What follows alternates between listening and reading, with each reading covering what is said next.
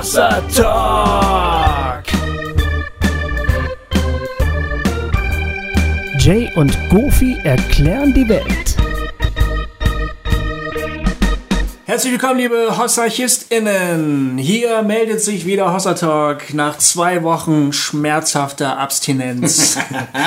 wir sitzen zu dritt heute am Mikrofon. Ihr werdet gleich noch rausfinden, warum wir zu dritt sind, obwohl es eigentlich nur ein nomineller Duo-Talk ist, also eigentlich nur ein Gespräch zwischen Jay und mir, aber das trifft trotzdem, äh, ich sag mal, das Hossa Talk Team ist hier ums Mikrofon versammelt.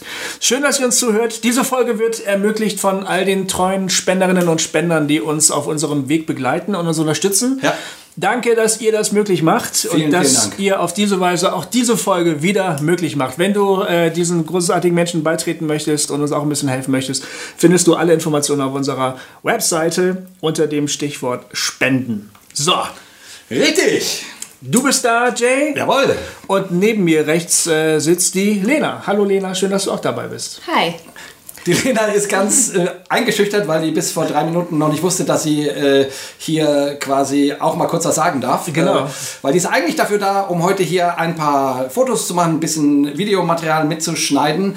Weil, äh, wie ihr gemerkt habt, äh, ist unser Social Media Auftritt ja in den letzten Monaten äh, bombastisch. Also raketenmäßig nach vorne gegangen. Raketenmäßig ja. nach vorne gegangen. Und dafür ist die Lena verantwortlich, die immer mhm. unsere, die, diese schönen Memes erstellt und und, äh, und auch sonst auf Instagram, unseren ganzen Instagram-Channel überhaupt erstmal hochgezogen hat. Ja. Äh, das ist total geil, Lena. Deswegen ist es schön, dass du ähm, heute, obwohl du eigentlich zum Arbeiten gekommen bist, jetzt hier auch äh, kurz ein bisschen mitsprechen darfst. Ja. Achso, ich äh, darf jetzt von meiner aufhören zu arbeiten und stattdessen. Du dienst am Mikrofon. Ja. Du ja. dienst am Mikrofon. so wie wir halt. Bevor wir einsteigen in das spannende Thema, was wir vorbereitet haben für euch, äh, haben wir ein paar Ansagen zu machen. Erstens. Ihr habt es mitbekommen. Wir haben ein zweites Format, ein sogenanntes Spin-off äh, von Hossa Talk. Das neue Podcast-Format heißt Cobains Erben. Wir reden über Pop, Kunst und den Sinn des Lebens, also alles, was mit Kunst und Spiritualität zu tun hat. Drei Folgen sind bereits erschienen genau. und es hat sich schon eine wirklich ganz tolle Diskussion auch auf der Seite selbst, cobainserben.de, ja. entsponnen. Da müsst, müsst ihr echt mal unbedingt vorbeigucken. Ja, das ist äh, wirklich wahr und wir freuen uns total über die, über die positive Resonanz. Also wirklich, äh, ja. äh, mein, das ist ja so, man, so man haut mal wieder so was Neues, was anderes raus unter einem anderen Namen und ja. so und dann äh, sagen ganz viele Leute auf Facebook und in den Kommentaren, dass sie das spannend und schön finden und geben Kommentare zu Kurt Cobain ab und, ja. äh, und dazu zur Meinungsfreiheit und, äh, und, und Zensur und so. Mhm. Und das ist, äh, also ganz ehrlich, das ist ja wie so, ein, wie so ein neues Kind, was man kriegt. Ja, ja, ja. ja und wenn genau, dann ja. die Leute sagen, ach, ist der süß? Ist der süß? genau. Der sieht genau aus wie du. Ähm, das freut einen ja doch irgendwie und äh, macht es einen glücklich. Sieht auch ein bisschen aus wie die Mutter, Hossa Talk. Also, oder es klingt ein bisschen so. Also ja. gut, erstens sind wir beiden das. Ja. Und zweitens ähm, machen wir im Prinzip, äh, wenden wir die Hossa Talk-Formel an, könnte man sagen. Also wir reden über ein Thema, wo man denken könnte, da interessiert sich doch nur so ein ganz illustrer, elitärer Kreis für. Ne? Und ja. wir versuchen das so ein bisschen aus so einem normalen Level runterzubrechen und da frei Schnauze drüber zu sprechen, wie wir das so von Hossertag gewohnt sind. Ganz genau. Und wenn das in Richtung Theologie passieren kann, kann das ja vielleicht auch in Richtung Kunst passieren. Das, ja. Oder? Kann ja, und wir machen das ja immer auch sehr popkulturell orientiert das und stimmt. so. Haben schon neulich gesagt, wir müssen unbedingt mal einen, mal einen Talk äh, über, über Fight Club machen, einen ja. meiner Lieblingsfilme. Ja. Und das wird bestimmt kommen. Ähm, also, es ist, äh, also es bleibt zugänglich. Es ist nicht elitäre äh, Kunst Versch Verschwurbelung. Genau, also äh, da könnt ihr mal vorbeischauen. Cobains Erben ist, glaube ich, für alle Leute, die so ein bisschen, ein bisschen, bisschen kunstaffin sind, ist das, glaube ich, eine schöne Sache. Ja. Dann habe ich noch was anzusagen. Äh, Hossaween kündigt sich an. Richtig. Hossaween. Hossaween. Ja, was ist denn das? Also am 31. Oktober gibt es einen Live-Talk auf Zoom mit uns unter dem Namen Hossaween, also an Halloween und natürlich auch an Reformationstag. Da hat unser Grafiker Andy, wir arbeiten ja mit zwei Grafikern zusammen, weil wir so, so geil sind. Also unser Grafiker Andy hat ja lauter so Zombie- äh, und Todes-Martin äh, Luthers entworfen. Ähm, ja. Und äh, wir machen da so eine, so eine Mischung aus Reformationsfete und Halloween-Fete unter dem Namen Hossa Talk. Und dort könnt ihr natürlich, wie immer, werden wir äh, über eure Fragen sprechen. Ne? Genau. Und die müssen nichts mit äh, Halloween oder Reformationstag zu tun haben. Das können, aber müssen natürlich nicht. Alle möglichen Fragen. Und wir werden das wie immer äh, über, über Slido wahrscheinlich machen, wo man die Fragen ein paar Tage vorher stellen kann und dann die voten kann und so und dann äh, quatschen wir darüber. Und wenn ihr Bock habt, könnt ihr euch dann auch im Zoom-Talk sozusagen natürlich auch mit daran beteiligen. Ja. Ähm, also schaut mal auf unsere Facebook-Seite am besten. Ich nehme mal an, spätestens in der Woche, wo dieser Talk erscheint, wird dort auch äh, sozusagen das erste Mal dieser Talk angeteasert werden. Wir werden dann ein paar Tage oder ähm, am Tag selber den Zoom-Link verlinken. So, das ist, für, ist für 100 Leute Platz. Der, die, die sich sozusagen ähm, äh, ja, die, die sich ein, einwählen, wählen sich ein und die, die sich nicht einwählen oder zu spät einwählen, wählen sich nicht ein. Genau. Da freue ich mich schon drauf. Ja, da freue ich mich auch drauf, weil wir hatten ja schon zwei äh, Zoom-Talks und die haben einen riesen Spaß gemacht. Ja. Und was ganz spannend ist, äh, dieser Talk ist sozusagen Jubiläum. Weil wir hatten den, wir hatten den ersten Zoom-Talk am 31. April. Und Oh. äh, damit sind wir genau ein halbes Jahr, Ah, krass. äh, feiern wir sozusagen die Zoom Corona Hossa Wien Reformationstags Live Talk Online Party. Stark. Ja. Wow. wow. Dass du dir dieses Wort merken konntest. Ja, das habe ich mir gerade ausgedacht. Ja, ich weiß. äh, Der Titel wäre zu lang für jede, jede Werbung, aber wenigstens einmal gesagt, ist ja nicht schlecht. Genau. Ja, und dann noch eine Sache. Es gibt auch die Möglichkeit, uns im November live, also echt offline zu treffen. Genau. Sollte nicht die Pandemie wieder zuschlagen. Am 21. November, das ist ein Freitag, sind wir in Freiburg. Genau. Und zwar in der Dreisamstraße 3 bei Dreisam 3. Äh, Ja, so, ne? Da kann man sich eigentlich ganz gut merken. Äh, die Informationen dazu findet ihr auf unserer Homepage unter Termine. Ähm, genau, und das wäre natürlich toll, wenn wir da einige Leute sehen. Das wird unter Corona-Bedingungen stattfinden, also da wird nicht endlos Platz sein. Äh, deswegen ist es wahrscheinlich hilfreich, wenn man sich da vorher anmeldet. Genau. Äh, Gibt es zumindest eine E-Mail-Adresse zu. So, Jo, das war's. Jetzt dürfen sich wieder alle einklinken, die eben vorgespult haben. Hallo, herzlich willkommen. Ihr habt leider wichtige Informationen verpasst, aber ähm, jetzt sind wir mittendrin, würde ich sagen. Genau, ich würde mal noch mal ganz kurz sagen, wenn die Lena schon mal da ist Mhm. äh, und die sitzt ja irgendwie noch so ganz angespannt da, Ja. äh, weil sie irgendwie denkt, okay, ich muss gleich was sagen, ich muss gleich was sagen. Also sie hat den Futterbraten noch nicht mal angefasst. Ähm, äh, aber vielleicht, äh, Lena, erzähl doch einfach nur um äh, zwei, drei Takte. Du, du bist ja eher, eher im Hossa-Hintergrund tätig. Und so soll das ja auch normalerweise sein. Ich glaube, das überfordert dich gerade ein bisschen. Aber vielleicht kannst du trotzdem zwei, drei Takte zu dir sagen, damit die Hossa-Family irgendwie äh, dich mal irgendwie wahrnimmt. Weil du Ja. machst so eine tolle Arbeit für uns. Ja, also so schüchtern und so scheu bin ich auch gar nicht. Äh, ich bin nur tatsächlich ein bisschen überrumpelt und ich glaube, letztendlich bin ich doch lieber im Hintergrund und ihr macht es schon ganz gut mit dem Gequatsche. Ähm, ja, ich bin Lena, ich bin 31 Jahre alt und ich bin Mediengestalterin von Beruf, jetzt schon seit so knapp zehn Jahren. Und durch alle möglichen äh, Wirrungen und Irrungen bin ich bei Hossa Talk gelandet. Ähm, weil ich äh, Kontakt zu Gofi gesucht habe vor einigen Jahren.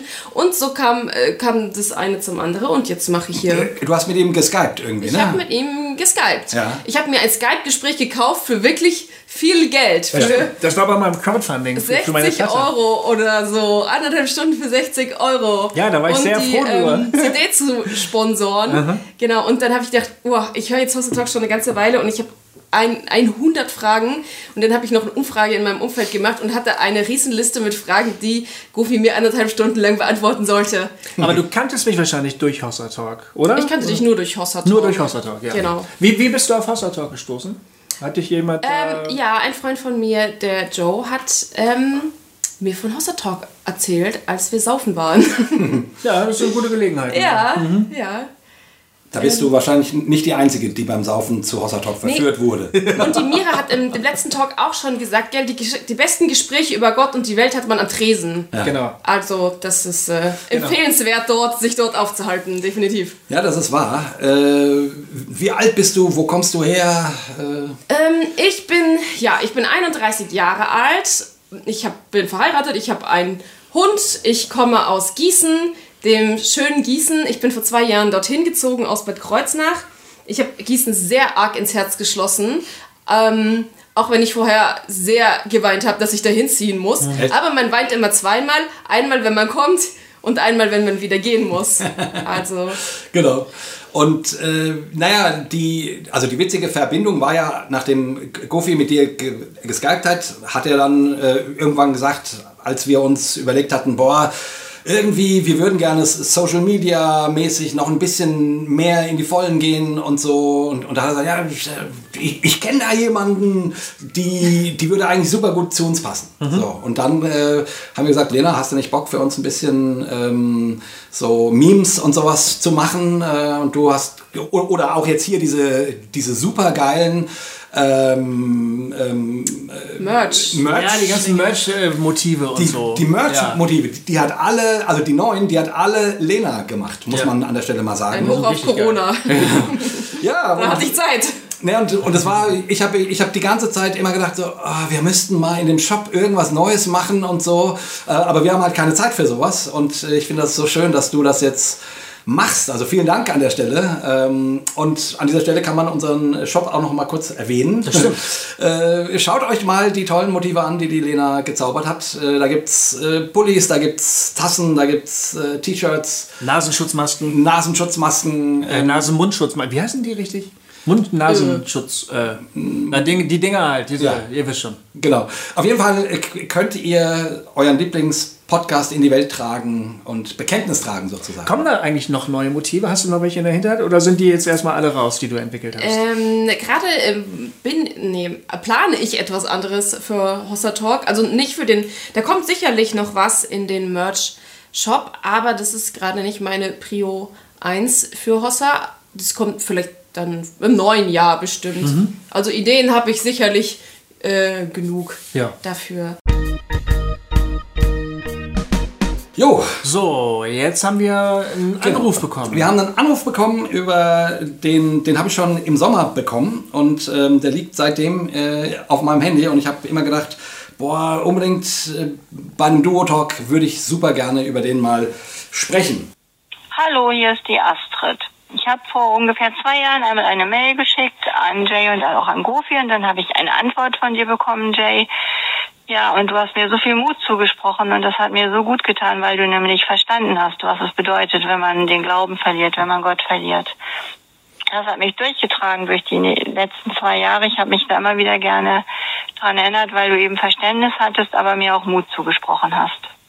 Jetzt ist die Zeit ins Land gegangen und ja, es ist halt so, dass ich diesen Gott, wie ich ihn, diesen, die, den oder die Gott, wie wir ihn nennen wollen, ja, dass der so nicht mehr existent ist in mir. Und da ist eine große Leere entstanden, ein Vakuum. Und ja, das ist nicht leicht auszuhalten und auch oft sehr schmerzhaft. Und ich frage mich halt oder frage auch euch, wie das für euch gewesen ist, wie ihr dieses Vakuum gefüllt habt oder womit weil mir sagen Menschen, ja, das muss ich mit mir selber füllen, was ich aber sehr schwierig finde, weil ich immer noch auf dem der Suche bin nach einem Gegenüber oder jemandem, wo es auch eine Resonanz gibt, weil so stelle ich mir Leben vor oder auch ein Leben als Glaubende. Meine Frage ist, wie es für euch gewesen ist. Ich denke mal, Jay kann die Frage eher beantworten, weil, wenn ich mich erinnere, Goofy mal sagte, dass es für ihn nie so eine Frage war, so eine große. Das bewegt mich und da würde ich ja gerne was von euch dazu hören oder einfach auch ein paar Gedanken dazu, weil ja mir das wichtig wäre, etwas zu finden, weil ich glaube, wie das Wort Glaube schon sagt, eben jeder Mensch auch etwas braucht, an dem er sich festmacht. Erstmal vielen Dank, Astrid, Danke, Astrid. für den Anruf. Ja. Ich habe die Astrid auch gefragt, äh, ob wir den spielen dürfen. Sie hat es erlaubt. Ah ja, cool. Ähm, okay. Genau. Ähm, und äh, danke dafür. Und ich, ich glaube ehrlich gesagt, dass das ein Thema ist, was, äh, was ganz viele Leute interessiert. Ja. Oder? Äh, ich glaube schon. Ich, ähm, ich, ich glaube schon. Also das, was Astrid beschreibt, hat meine Frau immer als ähm, metaphysische Trostlosigkeit bezeichnet. Mhm. Mhm. Das ist also das, was, äh, was sie dann so empfunden hat. Ja. Äh, genau. Ähm, es ist bei ihr ja auch so der Fall gewesen, dass sie dann eben irgendwann gesagt hat, nee, das äh, Glaube funktioniert für mich nicht mehr, ich kann das so nicht glauben. Ähm, so eine Begegnung mit sich selbst, ne, in einem bestimmten Alter, wo du, wo du dein Leben vielleicht auch mal ein bisschen schonungsloser betrachtest und irgendwann sagst, äh, so stelle ich mir das zumindest bei dir, Astrid, vor, äh, das, das war's jetzt hier. Der, ja. Ich bin jetzt hier am Ende der Fahnenstange angekommen. Und das Gefühl, das sich dann an, einstellt, das hat mir äh, meine Frau dann auch öfter beschrieben. Ja. So, ne? ja. ja, und so dieser, so dieser ähm, also die, die Astrid beschreibt ja, dass sie nicht mehr glauben kann. Ja. Und, und merkt da aber, dass da nichts an diese Stelle tritt oder da ist eine Leere und sie weiß nicht, wie sie damit umgehen soll mhm. oder äh, wie sie wieder zu einem Glauben zurückfinden kann oder wie auch immer. Also ähm, naja, und zumindest in, in denen, ich kriege ja ganz, ganz oft Mails von Leuten, also die, die, die landen ja bei mir, wisst ihr ja, ähm, und das ist definitiv keine Geschichte, die selten ist. Also das ist eine Geschichte, die ich immer wieder höre von Leuten, die sagen, ich, ich, ich würde gerne glauben, ich kann aus bestimmten Gründen nicht mehr glauben, mhm. ich, äh, oder ich kann nicht mehr so glauben wie früher. Ähm, und ich weiß gerade gar nicht mehr, ob ich noch glauben kann und was ich glauben kann. Mhm. Das ist sozusagen alles äh, schwierig. Mhm. Ähm, ja, Lena, du hast vorhin kurz, äh, als wir darüber gesprochen haben, dass wir darüber reden wollen, äh, gesagt, da hast du angesetzt, was zu erzählen. Und ich dachte, das, und, und ich habe dich sofort unterbrochen und gedacht, mhm. das will ich hier äh, auf Band haben. Ähm, weißt noch, was ja, du sagen ja, wolltest? Ich, ich weiß das noch. Ähm, ich, ja, ich wollte euch das erzählen, aber dann, jetzt muss ich es hier ins Mikrofon reden ja. und dann wurde ich aufgeregt. ähm, tatsächlich, ich habe das, äh, du hast nur gesagt, was Astrid gesagt hat, ich ja. habe es noch gar nicht gehört, da habe ich gesagt, oh, das, das kenne ich. Und ich sage, das habe ich auch gedacht. Und das war eine meiner Fragen auf dieser, das frage ich Gofi von Hossa Talk Liste. ich habe, ähm, meine Frage auf dieser Liste war, ähm, wa, was ist, wenn ich nicht mehr, nicht nur nicht mehr glauben will, sondern ich kann, ich kann es einfach nicht mehr aber ich kann es auch irgendwie nicht aufgeben. Ich, ich habe diese Leere, ich habe ähm, diese Sehnsucht und ich habe diese super krasse Traurigkeit. Was kann ich da machen? Das war meine Frage.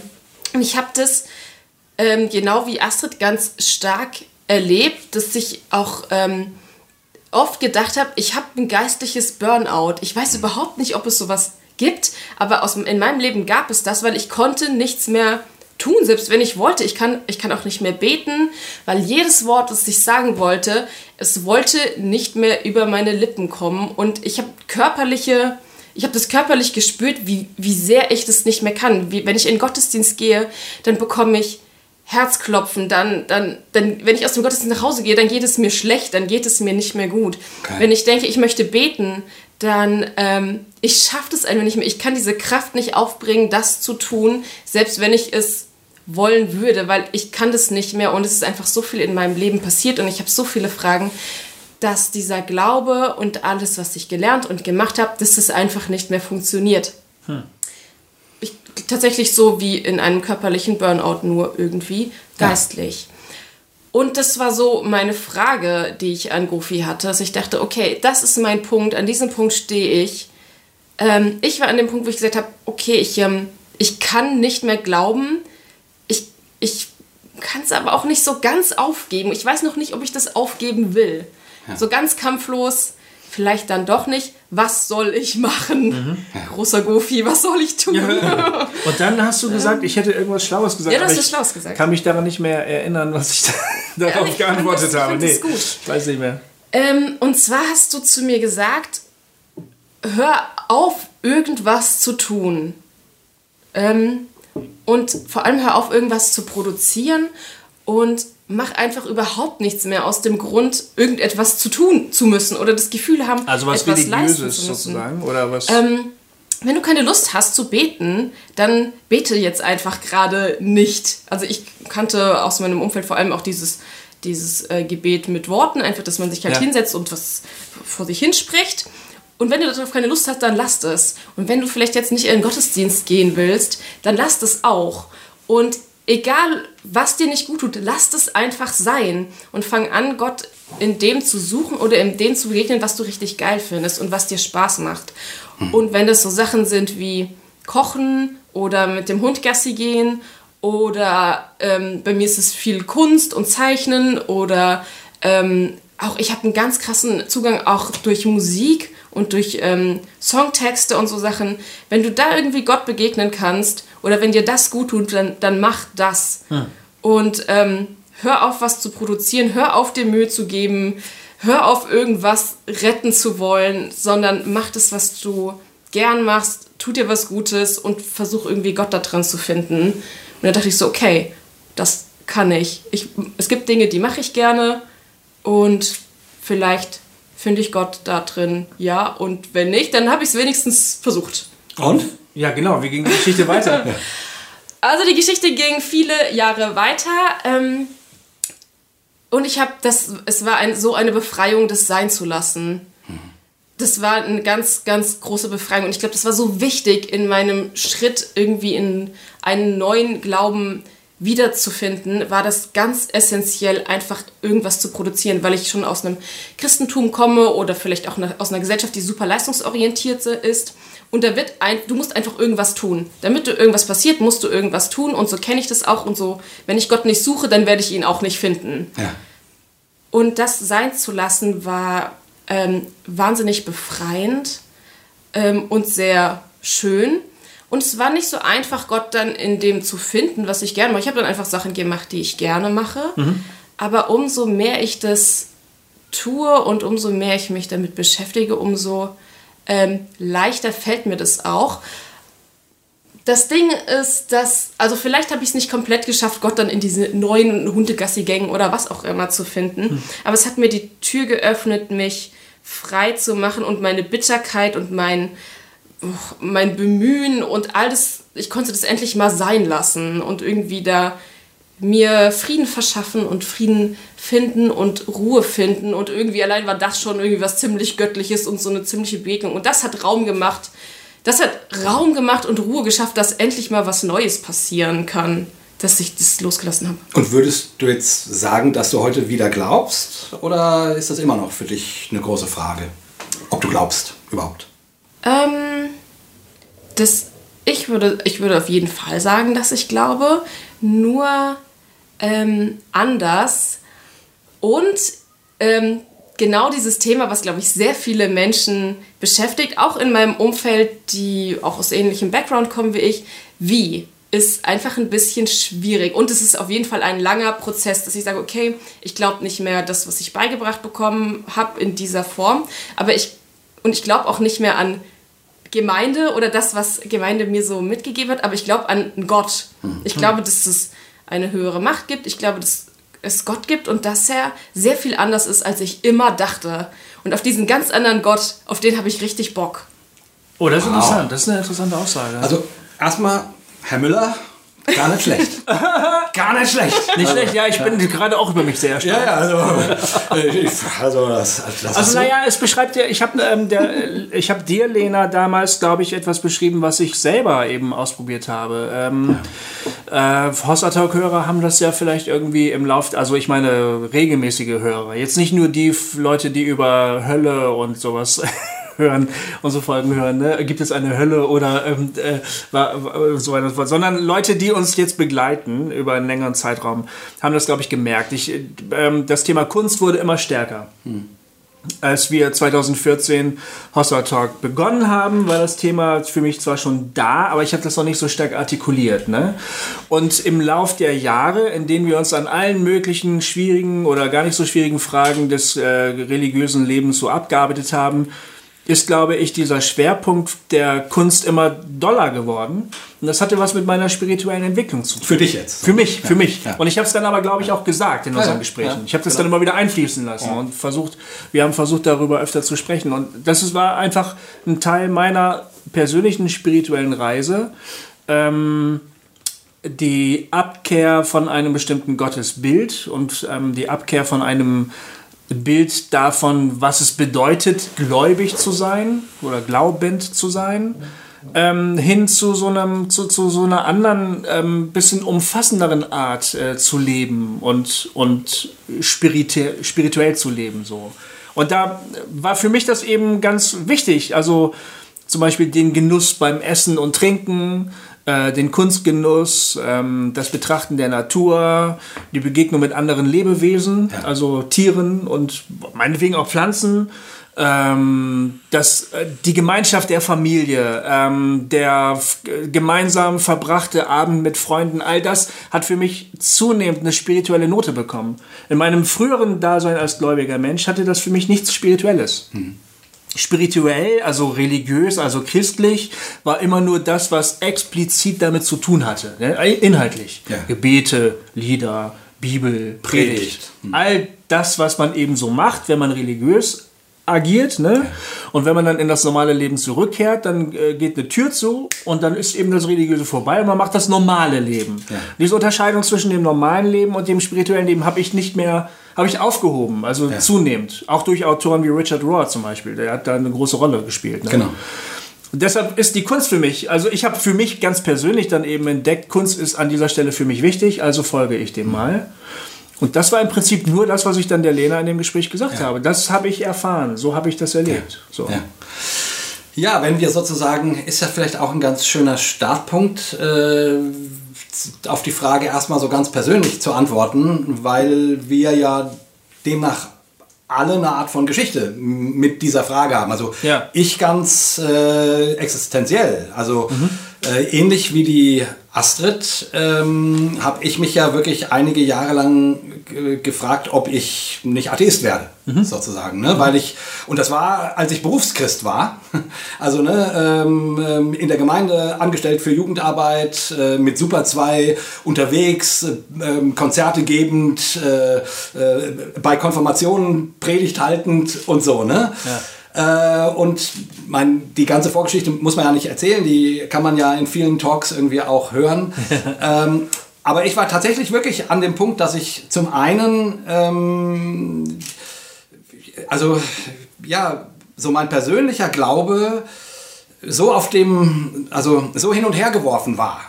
Und das kam durch äh, eine äh, lang zurückliegende Gemeindekrise, durch den Verlust unserer Tochter, aber dann eben auch vor allen Dingen durch die intellektuelle Bearbeitung dieser ganzen Frage. Mhm. Ne? Was glaube ich eigentlich noch? Was kann ich glauben? Äh, ich habe, habe ich ja schon ein paar Mal gesagt, ähm, mich mit Atheisten auseinandergesetzt, wo ich irgendwie gedacht habe, die, die, die stellen schon echt gute Fragen. Mhm. Und die Antworten, die wir Christen geben, die sind oft Pillepalle. Also die sind echt, äh, also die fallen mir als Antworten schwer. Mhm. So. Und dann war da einfach ein großes, äh, ein großes Loch. Und ähm, ich habe nie den Schritt gemacht, tatsächlich zu sagen, ich glaube jetzt gar nicht mehr. Mhm. So, das, das ist als Berufschrist echt auch echt schwer.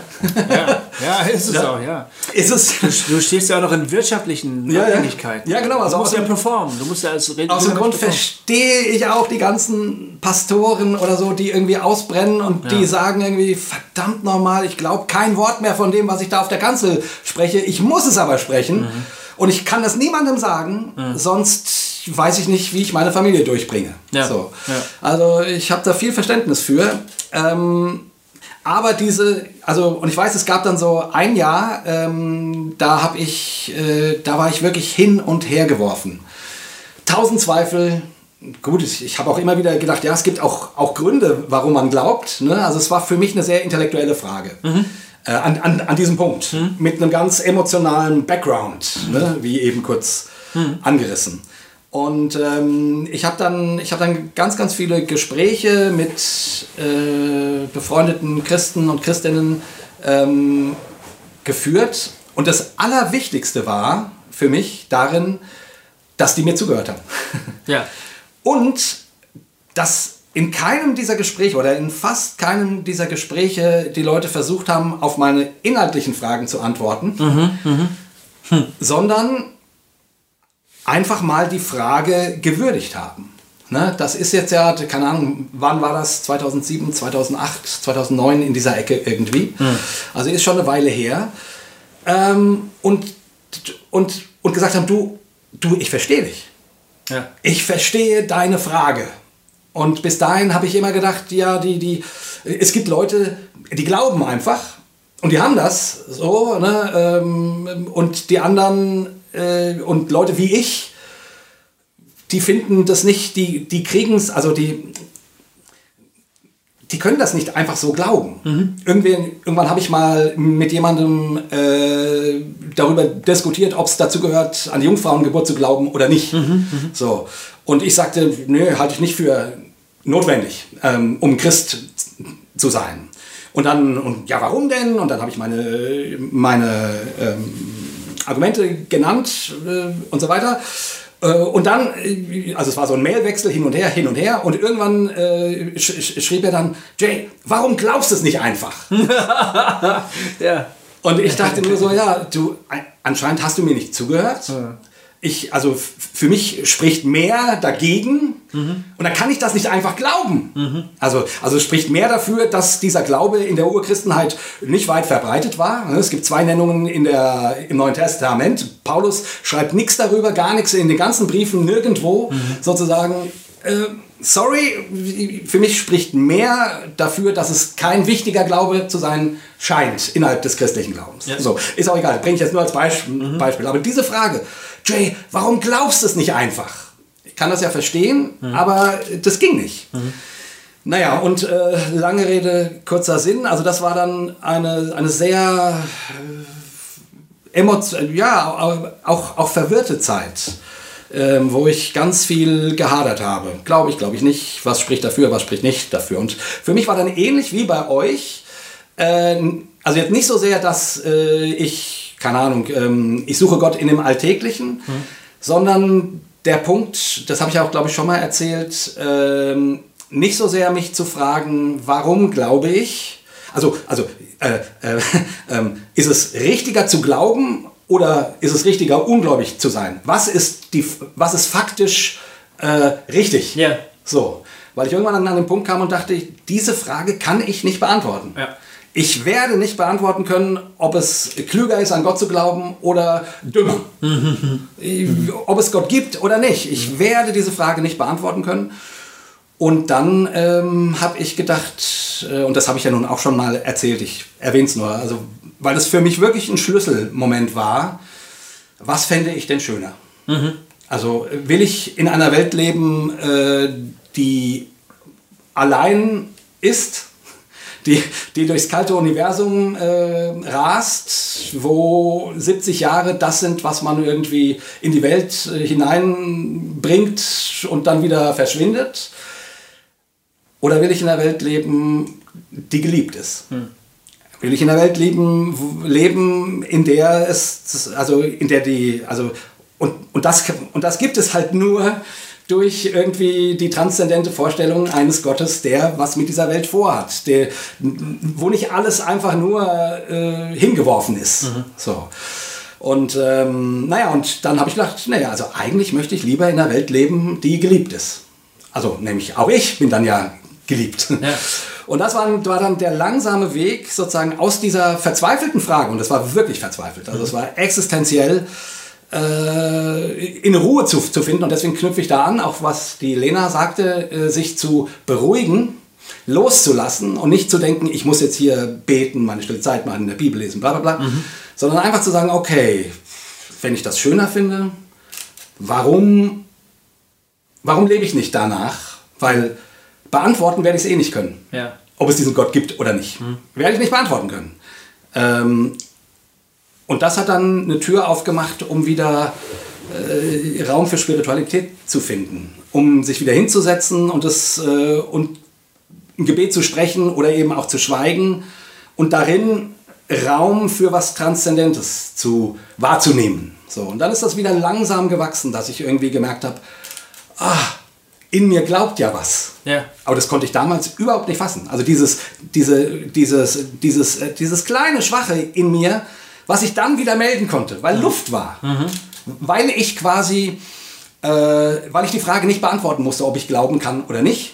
Okay, das faktisch, sondern äh, sie konstrukt, konstruktivistisch beantwortet habe, sozusagen. Das klingt jetzt ein bisschen so wie das Erlebnis, was Lena von sich beschrieben mhm. hat. Irgendwie. Also es war plötzlich wieder Raum da, ja, mhm. zum, zum Glauben. Astrid scheint die Frage für sich geklärt zu haben, so klang es für mich. Ja. Und jetzt fehlt aber was.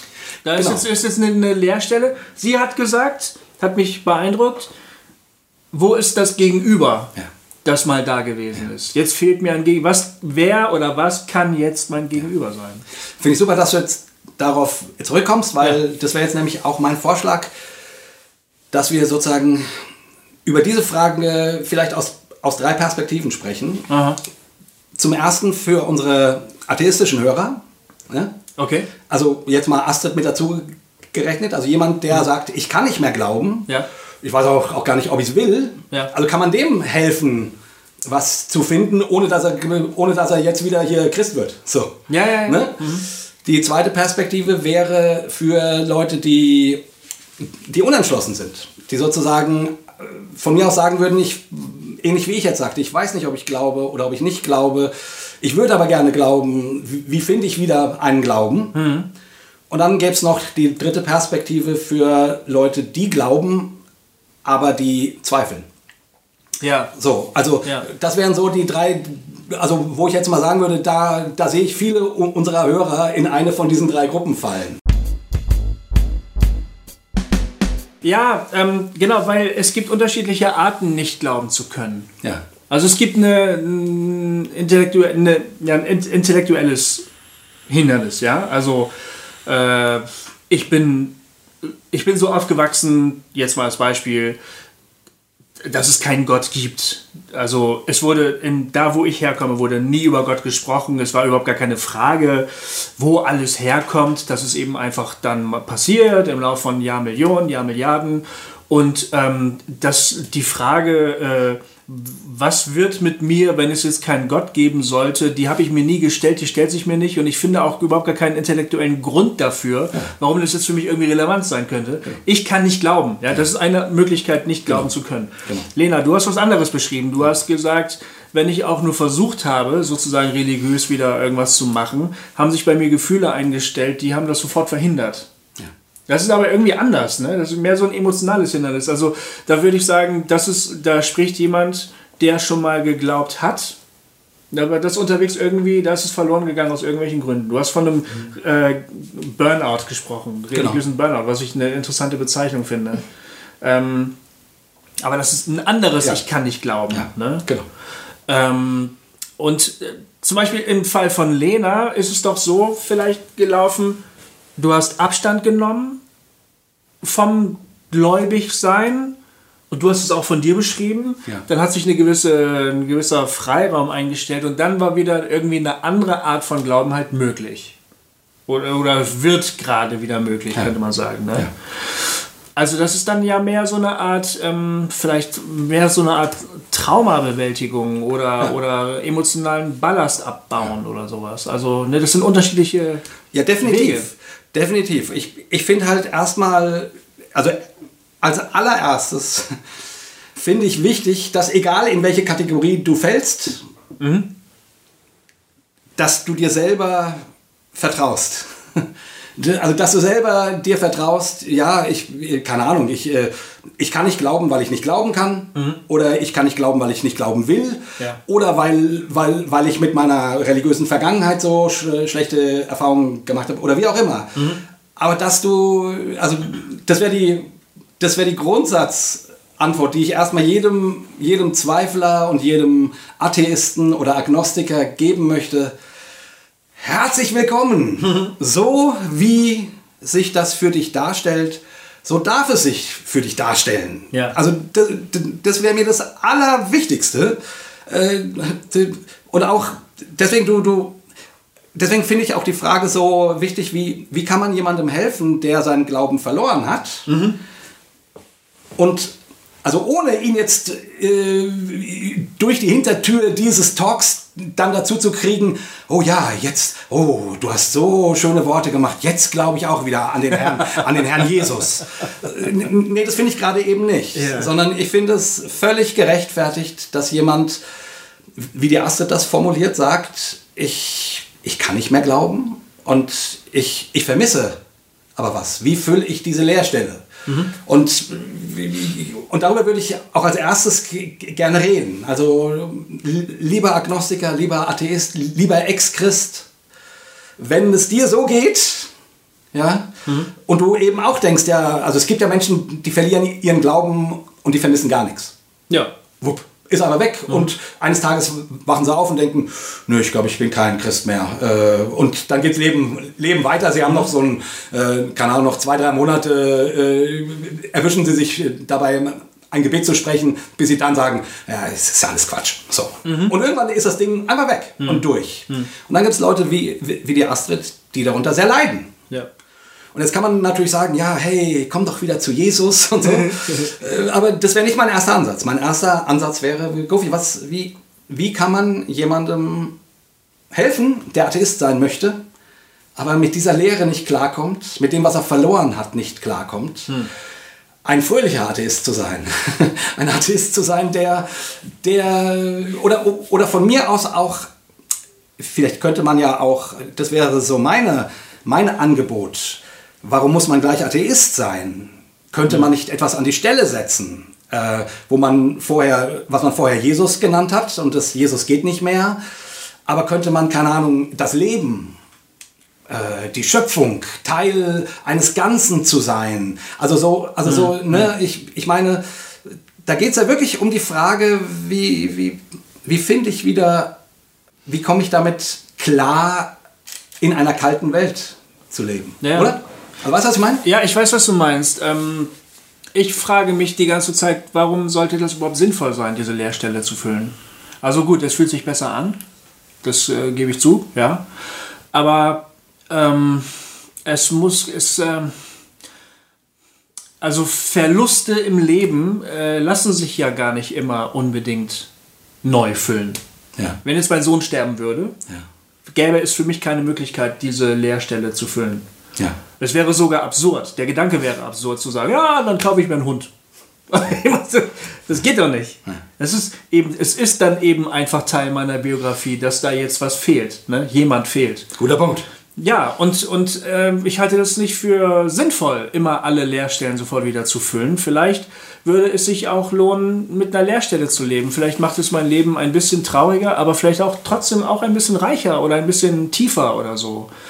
Ähm, ist ein bisschen so wie Nietzsche, ne? Äh, weiß nicht, ob du diesen, ob du diesen tollen Aufsatz von ihm kennst, äh, darüber, äh, dass wir Gott getötet haben. Ja, ja. So, ne? Der ja, also das ist, ist der wahnsinnig, also wo du wirklich merkst, da ist eine echte Trauer ja, genau. darüber vorhanden, ja. dass Gott, dass es keinen Gott gibt. Genau. Also der Ausruf ja. Gott ist tot ist ja gar kein triumphaler Ausruf nee. bei Nietzsche, nee. sondern das ist eigentlich der der, das ist der, geradezu der hysterische Schrei eines Wahnsinnigwerdenden, ja. ne? der sagt, genau. wir haben Gott getötet. Genau. Ne? Gott ist tot und wir haben ihn getötet. Und was machen wir jetzt? Ja, genau. Fuck. Und da, also zumindest dachte ich jetzt, das hat mich daran erinnert, ja, weil, das weil, weil das ganze Werk von Nietzsche dreht sich dann eigentlich um die Frage, ja, was machen wir jetzt? Ja, genau. ähm, ich, ich, weiß nicht, ob ich seine Schlussfolgerungen alle teile, aber da geht es, also der scheint das nicht zu ersetzen zu wollen, sondern der hat diesen Schmerz und mhm. der ist da und, mhm. und geht dann halt konsequent weiter. Ne? Ja. Äh, in seiner Philosophie, äh, die dann eben nihilistisch sonst wie ist. Ähm Was ich mir vorstellen kann in so einem Fall, in manchen Fällen, ist, dass wenn ich es vermeide, diese Leerstelle zu füllen, dieses, diese Lücke zu füllen, möglicherweise habe ich dadurch zumindest die Chance, dass sich all das, was sich so an religiösem Ballast aufgebaut hat, vielleicht so wegbrennt mit der Zeit. Ja. Das kann ja passieren. Genau. Gerade weil ich es nicht sofort mit ähm, dem Schutz der Natur oder mit dem politischen Engagement fülle. Oder ich meine, kann, ich kann das ja machen. Also es ist ja, ist ja nicht, nicht, nicht, nicht schlimm, wenn ich das tue. Aber wenn ich eben nicht sage, äh, okay, ich habe keinen Gott mehr, dann bist du jetzt mein Gott. Ja. So abracadabra, simsabim, ich knie vor dir nieder. Äh, sondern wenn ich, wenn ich dieses, wenn ich das, das, diese Lehrstelle aushalte, vielleicht bietet sich die Chance, dass sich all das, was sich als Religion fälschlicherweise von mir aufgebaut hat, vielleicht wegbrennt und ich einen neuen Zugang zu einer Spiritualität finde. Und ehrlich gesagt, bei vielen Leuten, ähm, die vor so einer gesetzlichen oder fundamentalistischen Religiosität geflohen sind, bei denen habe ich den habe ich oft die Hoffnung, dass sich das einstellt. Ja. So wie ihr das äh, gesagt habt. Ich, ich, äh, ich schaffe erstmal Raum, ja. Mhm. Da werden diese ganzen Bauruinen werden endlich mal abgetragen. All das, was ich mir fälschlicherweise als von Gott gewollt und göttlich und dem Willen Gottes gemäß und so weiter ja. vorgestellt habe, wo ich vielleicht mit dem Abstand von so und so vielen Jahren sage, das war missbräuchlicher Quatsch. Ich will damit nichts mehr zu tun haben. Und, und da muss ich jetzt mal sagen, gerade auch weil wir vorhin darüber in der, in der Pause geredet haben, das hat auch überhaupt nichts mit irgendeiner so Selbsttherapie Sache zu tun oder so. Ja. Ich leck jetzt meine Wunden, ich tue mir ganz fürchterlich leid als ehemals Gläubiger. Jetzt möchte ich gerne ständig darüber reden mit irgendwem, wie schlecht es mir ergangen ist. Ne? Ja, uns wird das ständig vorgeworfen, wir würden nur so eine, so eine, so eine postevangelikale Nabelschau betreiben. Ja, genau. So. Und das äh, nervt mich ehrlich gesagt. Mich nervt es auch. Warum es uns geht eigentlich ja. bei Hossa Talk, habe ich neulich mal so äh, für, für mich formuliert wir glauben an das Heilige und dass es irgendwo sich verbirgt unter all dem möchte gern Heiligen, was sich mittlerweile darüber aufgebaut hat. Wie so eine Patina, ne? wie so eine Schicht, wie so eine, wie so eine Schmutzschicht von allen möglichen Dingen, von denen alle möglichen Leute aus allen möglichen Konfessionen sagen, das ist tabu, das darfst du nicht anfassen, fass das bloß nicht an, das muss immer da bleiben. Ne? Und das musst, musst du glauben und das musst du auch glauben ja. und das musst du auch glauben. Genau, und wenn, wenn man das aber mal angreift, wenn man das mal wirklich hart attackiert und guckt, wenn ich da ein Loch bohre, was passiert dann eigentlich? Ne? Dann stellt sich manchmal heraus, dass es überhaupt gar nicht so wichtig ist, dass es, war, dass es nur so möchte gern heilig war, aber dass sich das tatsächlich Heilige eigentlich darunter verbirgt.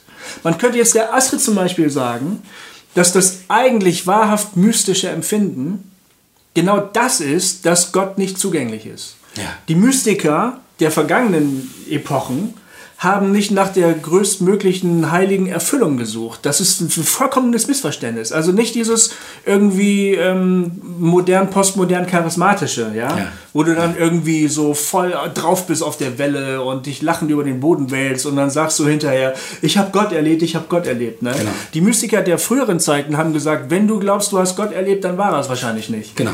Der, der echte Mystiker äh, guckt irgendwann nur noch in eine riesige schwarze Leere und glaubt, dass er jetzt dem wahrhaft Göttlichen endlich nahegekommen ist. Ja. Da geht es nicht um Erfüllung. Und dieses ständige Streben nach dem, nach dem, was mich endlich erfüllt, ist eigentlich nicht unbedingt, das ist, das ist, das ist auch wieder so eine Regel, von der niemand sagen kann, wo wer, wer, wer, sagt das überhaupt? Wer sagt eigentlich, dass es im Leben darum geht, möglichst glücklich zu sein? Ja, ja ähm, super. Finde ich total gut. Und ich würde auch genau, also ich, ich meine, wir sind ja nun mal gläubig. Was sollen wir einem Atheisten sagen, was bei ihm an Gottes Stelle treten soll? Ja. Außer zu sagen, naja, für uns ist die, also deswegen finde ich den, den Hinweis von dir, naja, die, dann musst du mit dieser Lehre leben, an sich richtig sozusagen, weil ich, ich, ich könnte mir gar nicht vorstellen, was da wirklich an einer sinnstiftenden, dauerhaften, ich, ich bin geliebt, ein Du, das mich anspricht mhm. und mich trägt, zu dem ich äh, reden und in meiner Not schreien kann. Ja. Äh, was soll an diese Stelle treten, außer wie bei Nietzsche eben, ja, es ist, ist nicht mehr da. Ja. Ne? Also deswegen finde ich den Hinweis von dir, die Leerstelle zu akzeptieren, erstmal vollkommen richtig. Ähm, und äh, ich, ich, ich, spreche ja immer von meinem inneren Atheisten, ähm, mhm. den, der mir mein Leben lang, äh, der mir mein, mein Leben sehr schwer gemacht hat, sozusagen gerade auch in dieser Phase, die ich vorhin beschrieben hat und auch immer noch ab und zu mir mein Leben sehr schwer macht, weil der immer noch da ist. Aber äh, ich muss sagen, seitdem ich mich mit dem befreundet habe, ja seitdem geht es mir auch geistlich besser. Ja, das ist sehr interessant. Also, also seitdem ich sozusagen sage, ja, im Jay glaubt nicht alles. Mhm. Und im Jay gibt es, gibt es, gibt es, also ein Teil vom, vom Jay, der hört irgendeine Predigt und denkt, also das ist so ein Quatsch. Also erzähl, also das, denk das doch mal zu Ende, Baby. Also das ist doch, das ist doch Quatsch.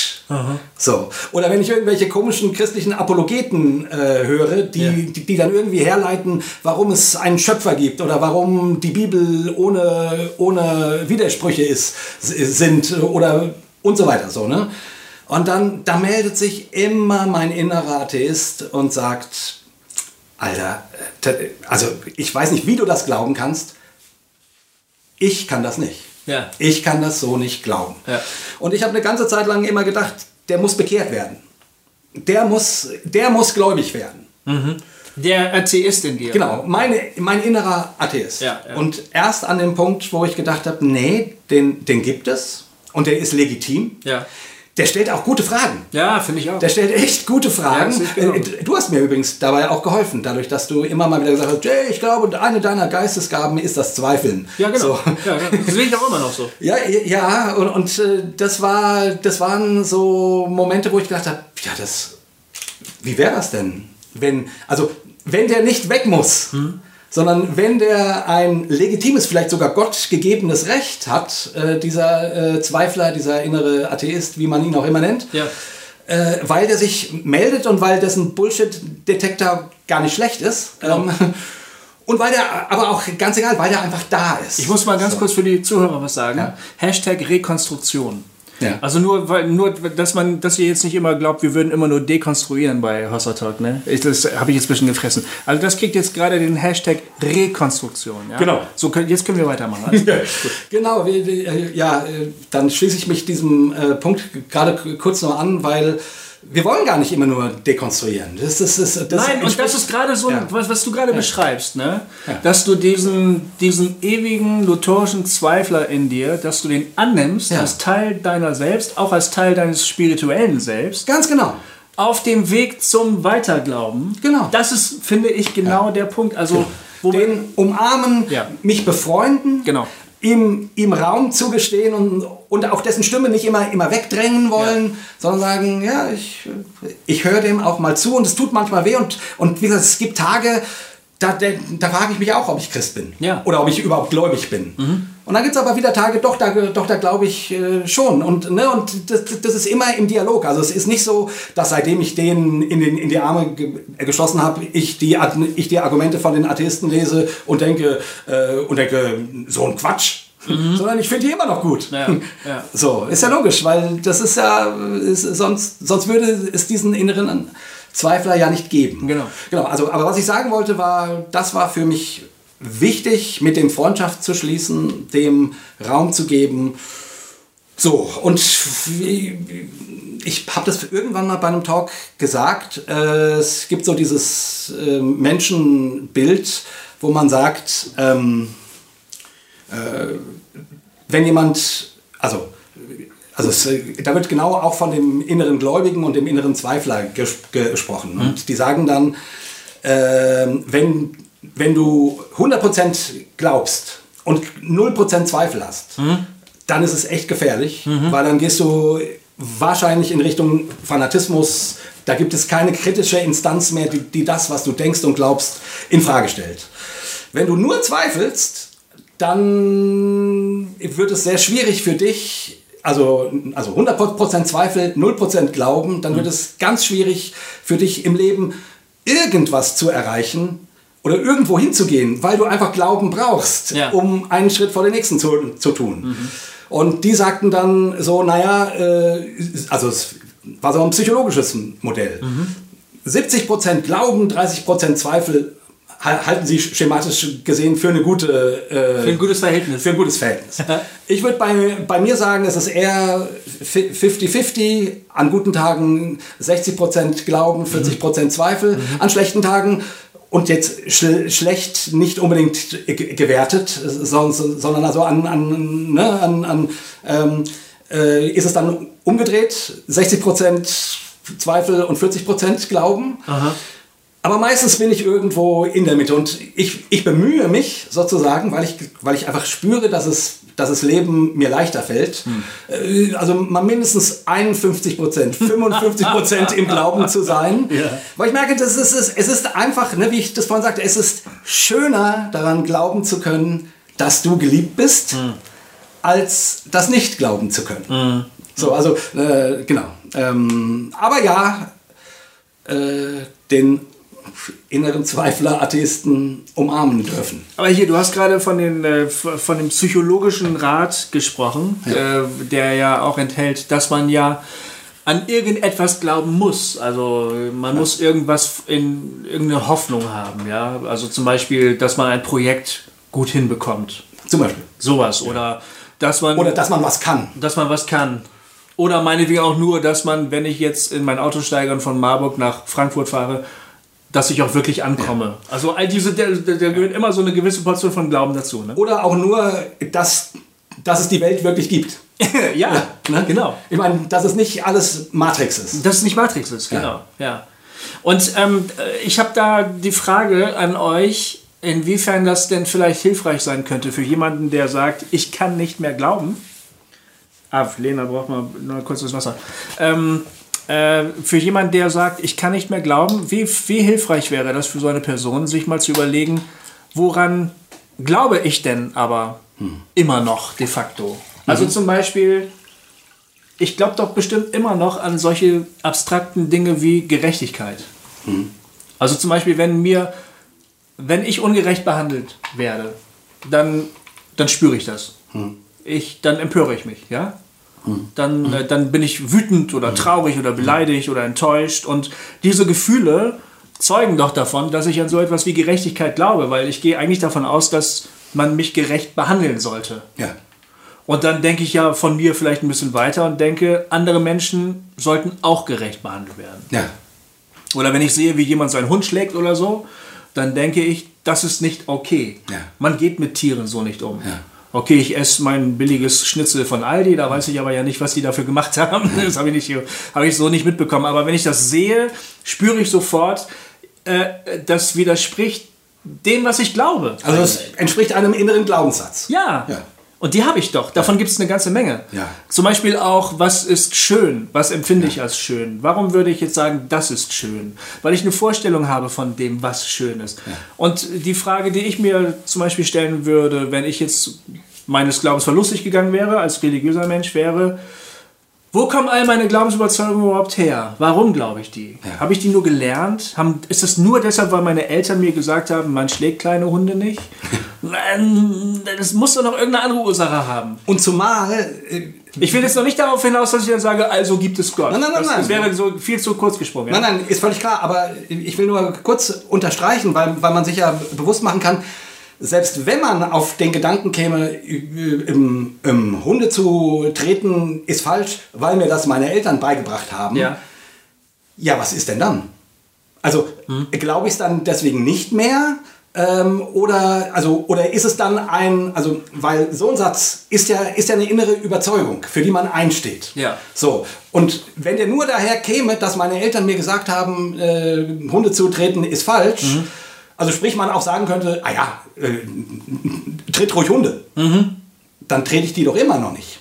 Mhm. Also, also, also äh, ich, ich bin doch von diesem Satz überzeugt. Ja. Etwas in mir drinne sagt, selbst wenn das nur meine Eltern gesagt haben, ich kann gar nicht anders, als diesem Satz zumindest zuzustimmen.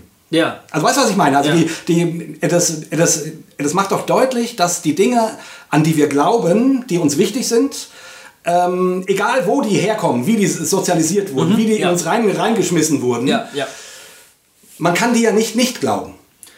Ja. Weißt du, was ich meine? Ja. Also äh, ich kann ja nicht plötzlich mich entscheiden zu sagen, äh, ich finde Rassismus geil. Mhm. Oder vielleicht auch andersrum äh, wäre dann die, äh, äh, die Frage, ja, soll, wie kann ein Rassist denn sich einfach entscheiden zu sagen, Neger sind auch nette Menschen? Mhm. Ähm, ähm, also, also, das, woran wir glauben, ist doch in uns irgendwie drin. Mhm. Also, sorry, ich hatte dich unterbrochen. Ich wollte nur das unterstreichen, dass wir von Dingen ähm, äh, abstrakten ja. Werten so überzeugt sind oder, oder so, die in uns wohnen, hm. dass man gar nicht, also dass wir glauben, dass die wahr sind. Genau, ich, worauf ich hinaus wollte, war die, die Frage, ob es nicht vielleicht sinnvoll wäre, wenn ich jetzt irgendwie Glauben an Gott verloren hätte, dass ich mich zumindest mal fragen würde, woran glaube ich denn noch? Es gibt lauter große Dinge, an die ich immer noch glaube. Ja. Und ähm, es geht ja irgendwie ein bisschen auch um die Frage, wie kann ich damit umgehen, dass ich jetzt diesen und jenen Glauben verloren habe? Was mache ich denn jetzt in ja. meinem Leben? Ähm, es gibt dann ja immerhin immer noch die Möglichkeit, sich für alle möglichen Dinge einzusetzen, die ich ansonsten noch darüber hinaus glaube. Also das, das allgemein gesellschaftlich Gute zum Beispiel. Nehmen wir mal an, ich bin jetzt echt genau, also der, das, das ähm, Thema Rassismus ist natürlich irgendwie schwierig, weil äh, da glaubt ja jemand wirklich möglicherweise an die Überlegenheit der weißen Rasse Genau. und die Unterlegenheit aller anderen, die zufälligerweise eine andere Hautfarbe haben. Also ich meine, ich verstehe nicht, wie man sowas glauben kann, aber es gibt scheinbar Menschen, die glauben das. Irgendwie sind sie dahin gekommen. Also, also deswegen muss man festhalten, nur weil etwas ein Glaubenssatz ist, den man hat, Heißt es noch lange nicht, dass das wirklich dann wahr ist? Genau, das ist wahr. Also meinetwegen auch der Glaubens, ich glaube an Gerechtigkeit, ist nicht deswegen, weil ich daran glaube, wahr. Ja. Also der, das ist nicht deswegen, weil ich daran glaube, ein guter Satz. Hm, ja, stimmt, hast recht. Finde ich, muss man schon, die, die Ja. kritische Rückfrage muss man bei allen Glaubenssätzen äh, zulassen Ja, dürfen. ja. Und dann ist natürlich die Frage, wo, wie kommt man darauf, dass der weiße Mann die überlegene Rasse ist? Und wie kommt man darauf, dass Gerechtigkeit besser ist als äh, Egoismus? Wie kommt man denn darauf? Äh, was, was glaubst du denn? nee, nee, jetzt mal ganz, ja. ganz blöd gefragt. Also, äh, nehmen wir mal, also ich, ich komme jetzt her von einem Punkt, dass ich sage, wenn ich nicht ungerecht behandelt werden möchte, sollte auch sonst niemand ungerecht behandelt werden müssen. Also muss es so etwas wie Gerechtigkeit geben. Ne? Jetzt kommt ein Rassist vorbei und sagt, mir ist es scheißegal, ob irgendwie jemand aus Afrika oder aus Arabien oder aus Asien oder so ungerecht behandelt wird. Hauptsache ein weißer Mann wird nicht ungerecht behandelt. Ne? Okay, worauf gründest du das? Ja, weil die weiße Rasse natürlich die überlegene ist. Das darf man nicht. Man, also einen Weißen darf man nicht ungerecht behandeln, bei allen anderen ist es scheißegal. Deshalb bin ich auch sauer, wenn man mich ungerecht behandelt, denn ich bin weiß. Wäre dann jetzt sozusagen die Begründung. Ne? Jetzt mal ganz blöd gefragt, glaubt ihr das wirklich? Also wenn man ganz tief bohrt, glaubst du wirklich, dass das die Überzeugung ist, die dahinter steckt? Naja, ich glaube, jeder entwickelt ein, ein, äh, irgendwelche Plausibilitätsstrukturen für das, was er glaubt. Also ob nun immer alles bewusst durchdacht oder nur äh, mit Stammtischsätzen ge gespeist. Aber jeder, äh, denke ich, und das sieht man ja auch, wenn man Internetdiskussionen verfolgt, weil da geht es ja immer darum, sozusagen ähm, entwickelt irgendwie eine Plausibilitätsstruktur. Warum Ja, ja. ist das besser zu glauben als was anderes Oh, das wäre glauben? ein Wort, was äh, Jens Stannenberg gut gefallen würde. Richtig, muss ich, Plausibilitätsstruktur. muss ich gerade dran, dran denken, äh, Ja. ihr lieben Hörer, wir haben in der letzten Folge ja auf den schönen äh, Podcast von Jens Stangenberg zum Thema Bibelfundamentalismus hingewiesen. Genau. Das ist genau die Stelle, wo er passt, weil er sich genau am Ende mit diesen Fragen auseinandersetzt. Grenzdiskussion nennt er das. Ah.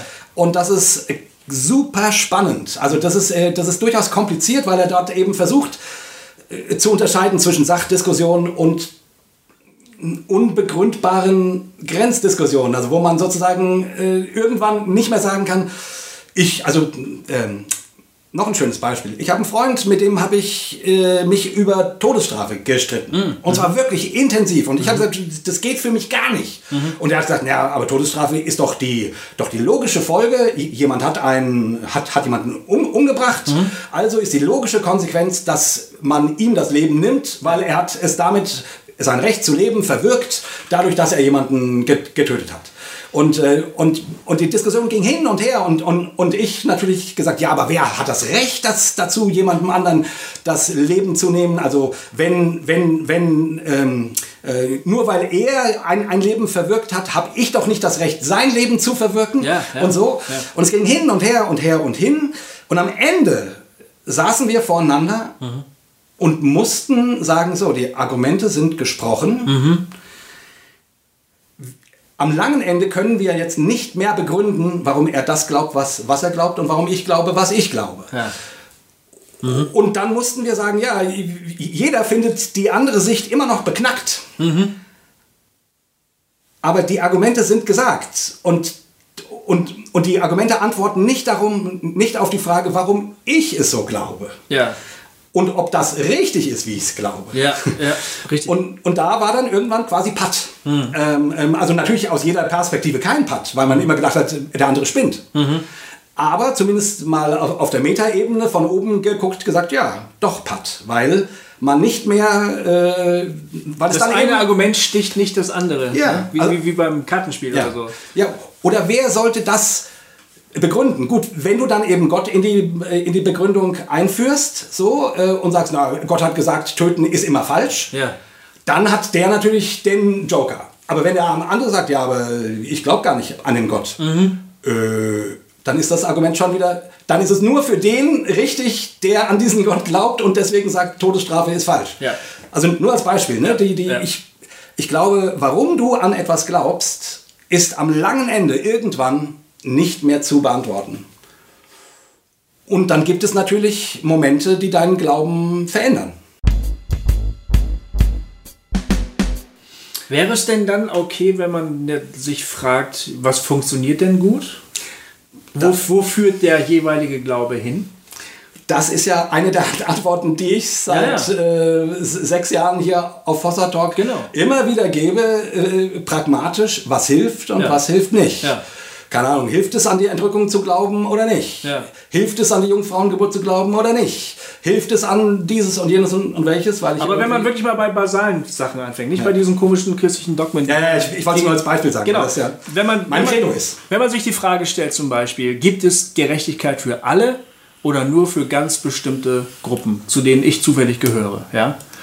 Ähm, wir haben gerade über die Todesstrafe geredet Ja. und du hast gesagt, da werden die Argumente ausgetauscht, die stehen einander gegenüber, fertig. Dann wäre doch die Frage, in was für einer Welt möchte ich denn leben? Wo führt das am Ende hin? Klar lässt sich dann immer noch der Faschist lässt sich dann wahrscheinlich immer noch dazu hinreißen, dass er sagt, ich will, dass alle vergast werden, die nicht äh, deutsch, weiß und männlich sind oder keine Ahnung wieso.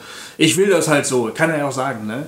Aber wenn man sich ernsthaft als, als nachdenklicher Mensch fragt, in was für einer Welt möchte ich denn leben, wäre es nicht am besten, wenn es allen Menschen gut ginge, dann würde es mir auch gut gehen und es gäbe auch keine Kriege und wir müssten auch keine Konzentrationslager mehr bauen und komplizierte Menschenvernichtungsmaschinen, die keiner braucht oder so, dann das wäre doch eigentlich die bessere Welt. Das, das, das wäre so, so ein ganz pragmatischer Ansatz in dem Fall. Genau, also so, so würde ich auch argumentieren.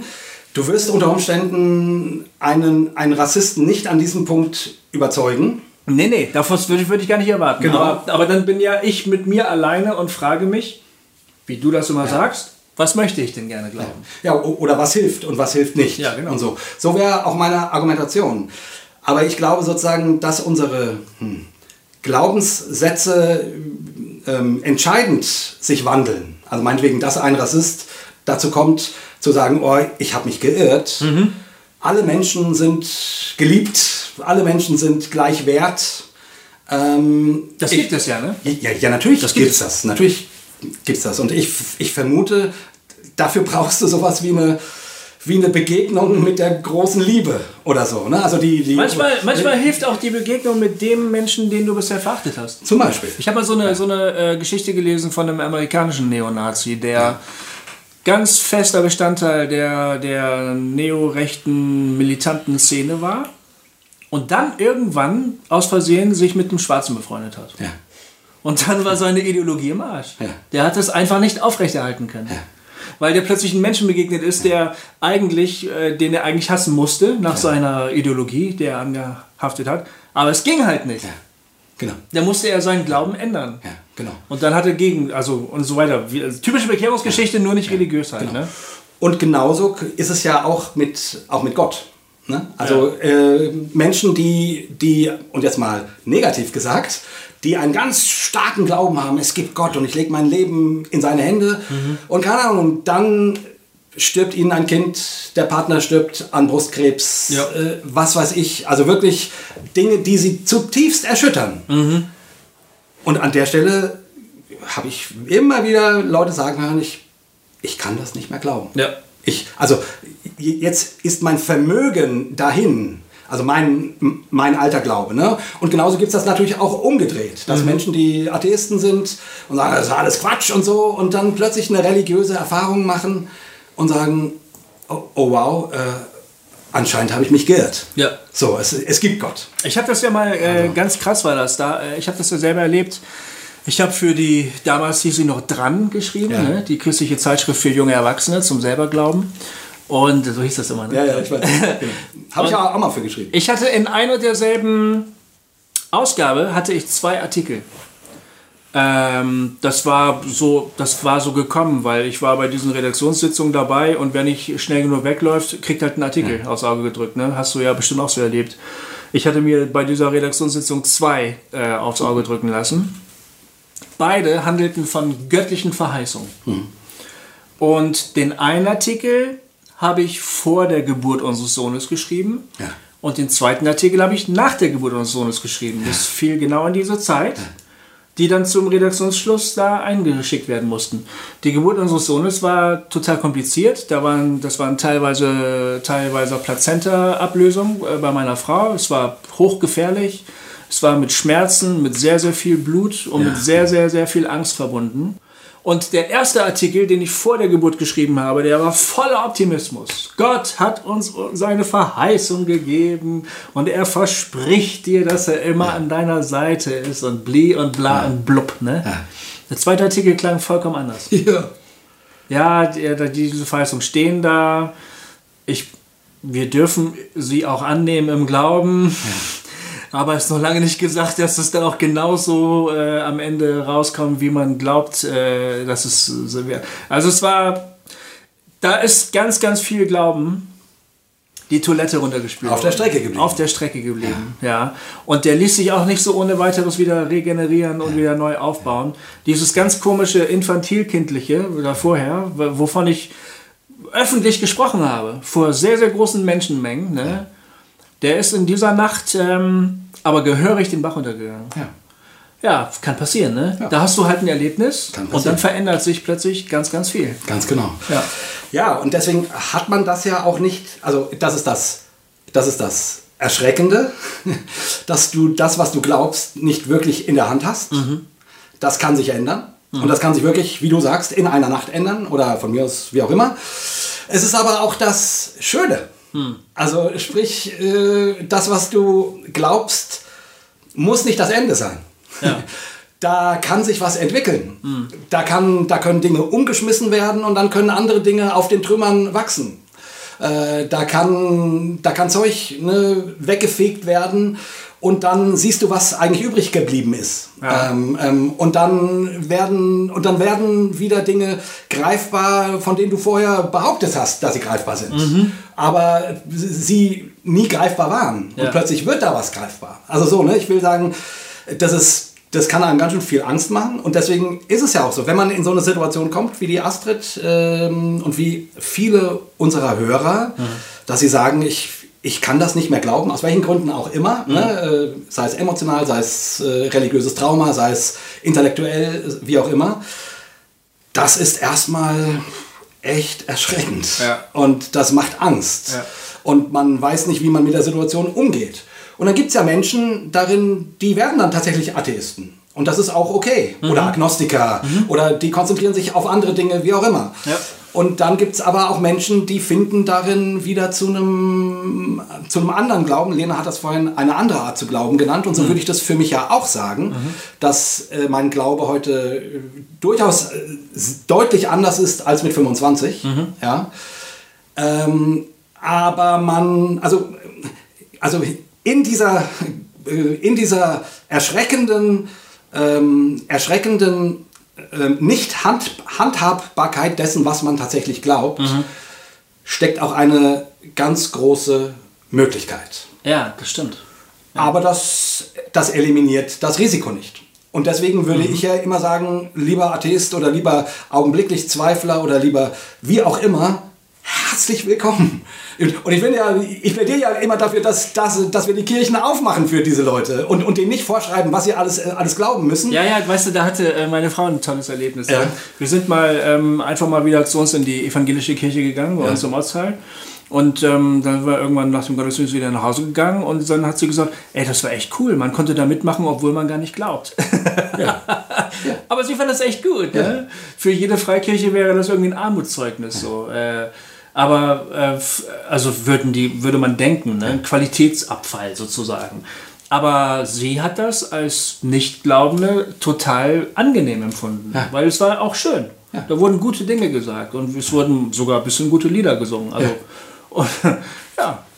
Und neu- Neulich ist er alleine hingegangen und äh, da habe ich sie dann aus Versehen im Gottesdienst angerufen, weil ich nicht da war. Das ist übrigens einer der Gründe, warum, warum ich das Abendmahl so inklusiv wie es irgend geht Ja. äh, feiere. Ja. Weil ich sage, äh, wie, wie, Also, also ne, es gibt ja den, gerade im evangelikalen Bereich diese so, du musst dich prüfen, ob du es würdig nimmst und mhm. so, ne, nach dem Korintherbrief und so weiter. Und wie gesagt, da kann man hier, hier so Bibelstellen Bingo spielen, äh, Ping-Pong spielen ähm, und gucken, welche die beste trumpft. Aber also, wenn im Abendmahl sich der sich verschenkende Gott offenbart, mhm. der sein Leben verwirkt an einem Kreuz für, für alle, die nicht glauben können ja. und für jeden Menschen auf der Welt. Ja. Also wenn das Inhalt dieses Rituals ist und dann sage ich jemandem, du musst dich prüfen, ja. Und glaubst du eigentlich, sonst komm besser nicht, sonst wirst du krank. Ne? Äh, ja. Sonst könnte es sein, dass du sterben musst. Ne? Wie, wie Paulus das da ja andeutet ja, genau. an dieser Einstelle. Ich sage dazu, äh, also, ja, wenn diese Tür nicht offen ist für jeden, mhm. das einfach mitzumachen, mhm. das auszuprobieren, mal, obwohl ich das von mir aus für Kokolores halte, mhm. mal zu gucken, wie das ist, so ein Abendmahl zu nehmen. Ja, dann kann man das dann kann man dieses ganze Ritual doch gleich in die Tonne treten. Dann, dann ist das doch Mumpitz. Ja. Dann ist das doch quasi dummes Zeug. So, also das, das ist einer der Gründe, warum ich irgendwie sage, ja, alle Türen auf. Mhm. Weil am langen Ende sitzen wir alle im gleichen Boot und der eine glaubt mal besser und der andere glaubt mal weniger und, und dann gibt's äh, und dann hast du deinen inneren Atheisten, mit dem du auf Kriegsfuß stehst und der andere hat sich schon mit dem befreundet. Beim, beim nächsten hat er einen inneren Atheist gewonnen, beim übernächsten hat er verloren. Äh, weißt du, also das, das ist also in dieser Frage, was wir glauben und wie wir an Gott glauben mhm. oder so, da, mhm. da, da das ist doch Augenwischerei zu denken, man könnte das über irgendein Bekenntnis abgleichen. Ja. Das ist, also meines Erachtens ist das Quatsch. Da gibt es nur verschiedene Menschen, die an unterschiedlichen Punkten stehen und das Bekenntnis, keine Ahnung, bindet zusammen von mir aus. Ne, wenn man sagt, äh, äh wir, äh, also an diesem Bekenntnis richten wir uns aus. Mhm. Aber da muss doch möglich sein, eine ganz große Bandbreite äh, an inneren Haltungen und Glaubensvermögen und Unvermögen mitzubringen und dabei sein zu können. Ja. ja. Ich frage mich die ganze Zeit, ob Agnostiker nicht eigentlich ähm, am meisten begriffen haben über den Glauben. Ja. ja, weil die halt wissen, die sagen halt, ja, ich weiß es nicht. Hm. Das wäre eigentlich, wenn man über Gott redet, wäre das schon mal der schlaueste Satz, den man äußern kann, oder? Ich nenne mich ja christlichen Agnostiker. Ja, ja. Genau aus dem Grund. Ja. Weil, also es, ich, das, der Satz kommt mir auf jeden Fall schlauer vor, als all die festen Behauptungen, was man nicht über alles über Gott weiß, wie er ist, was er so macht, was er so denkt oder so, die man unter religiösen Leuten so hört. Ja. Kommt mir ehrlich gesagt schlauer vor. Okay, aber dann, wenn man gar nichts weiß, endet halt das Gespräch auch leider. Dann weiß man nicht mehr, worüber man noch reden soll. Ne? Wovon man nicht sprechen kann, davon soll man schweigen, hat Wittgenstein gesagt. Also dann kommt das religiöse Gespräch ja zum Ende. Von daher ist es irgendwie schön, zumindest mal anzunehmen, dass man was, was wissen könnte. Aber ich, ich meine, das ist sozusagen für mich dieser, äh, ich, ich versuche das immer so zu beschreiben. Ne? An dem einen Tag bin ich ein christlicher Agnostiker und am nächsten Tag bin ich ein agnostischer Christ. Mhm. Also, ähm, ja. ne, ne, und, das, und das zeigt irgendwie mal die Gewichtung, äh, hat mehr der eine und mal der andere auch, was ich vorhin mit dem genau. inneren Atheisten äh, versucht habe zu beschreiben. Aber, aber das ist genau der Punkt. Das wäre für mich die Ausgangslage. Mhm. Ich würde immer sagen, ja, ich bin christlicher Ag Ag Agnostiker. Mhm. Und dann, und jetzt, jetzt kommen wir wieder zur Konstruktion. Mhm. Ne, und, und, also positiv gesagt, also nicht immer nur Dekonstruktion, sondern auch Rekonstruktion. Schon das finde ich als rekonstruktiv, was ja. du gerade gesagt hast, und nicht als dekonstruktiv. Ja, stimmt. Das ist ein, man könnte schon fast sagen, ein mystischer Weg zum Glauben. Ja? Wenn man sagt, viele, viele Dinge weiß ich nicht, auch wenn ich sie irgendwo lese oder sie mir gepredigt worden sind, glaube ich sie nicht so ohne weiteres, weil das ist alles ein bisschen zu simpel. Das finde ich keine Kritik am Glauben. Nein. Das genau. ist keine Kritik. Genau. Also, es, wie gesagt, das ist für mich der Ausgangspunkt, an dem ich mich dann mit theologischen Fragen beschäftige, an dem ich versuche, Spiritualität Raum zu geben, ähm, an denen ich mir dann Gedanken darüber mache, ja, was, was sagt die Bibel denn darüber, wie Jesus war?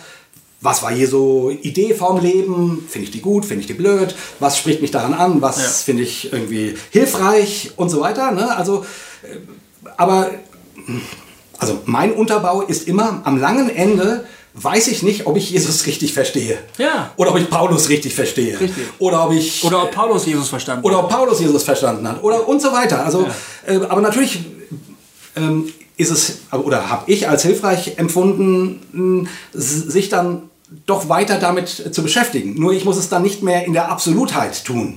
So ist es. Und hier steht's. und genau. deswegen musst du auch. Äh, ähm, und, und wenn du das nicht glaubst, dann, ne? sondern ja, dann kann man aber auch ganz anders in den Diskurs gehen. Dann kann ich mit jemandem eben reden, der, der, der denkt, äh, Todesstrafe sei ein göttlicher Auftrag. Boah, das ist ja, also das, Ja, das, dass gibt du das es- schaffst, dass du das kannst. Ja, ich, also ähm, ein, Bewundernswert. Ich weiß gar nicht, wie ich das machen würde. Ey. naja, ja, das, äh, wenn, wenn du die Person gut, gut kennst und magst, Okay. dann geht das. Äh, unter Umständen, wenn, wenn das nur so ein, nur so ein äh, also quasi personifiziertes Feindbild ist, was da vor mir sitzt, dann ist das, sitzt, dann ist das auch, auch schwierig. Aber wenn ich die Person mag und mit der Weg gegangen sind und wir befreundet sind, Ja, und, ja. Ne, Ja. Dann, und dann kann ich zumindest sagen, naja, ich, also ich stehe zu den Überzeugungen, die ich habe, zu dem, was ich glaube.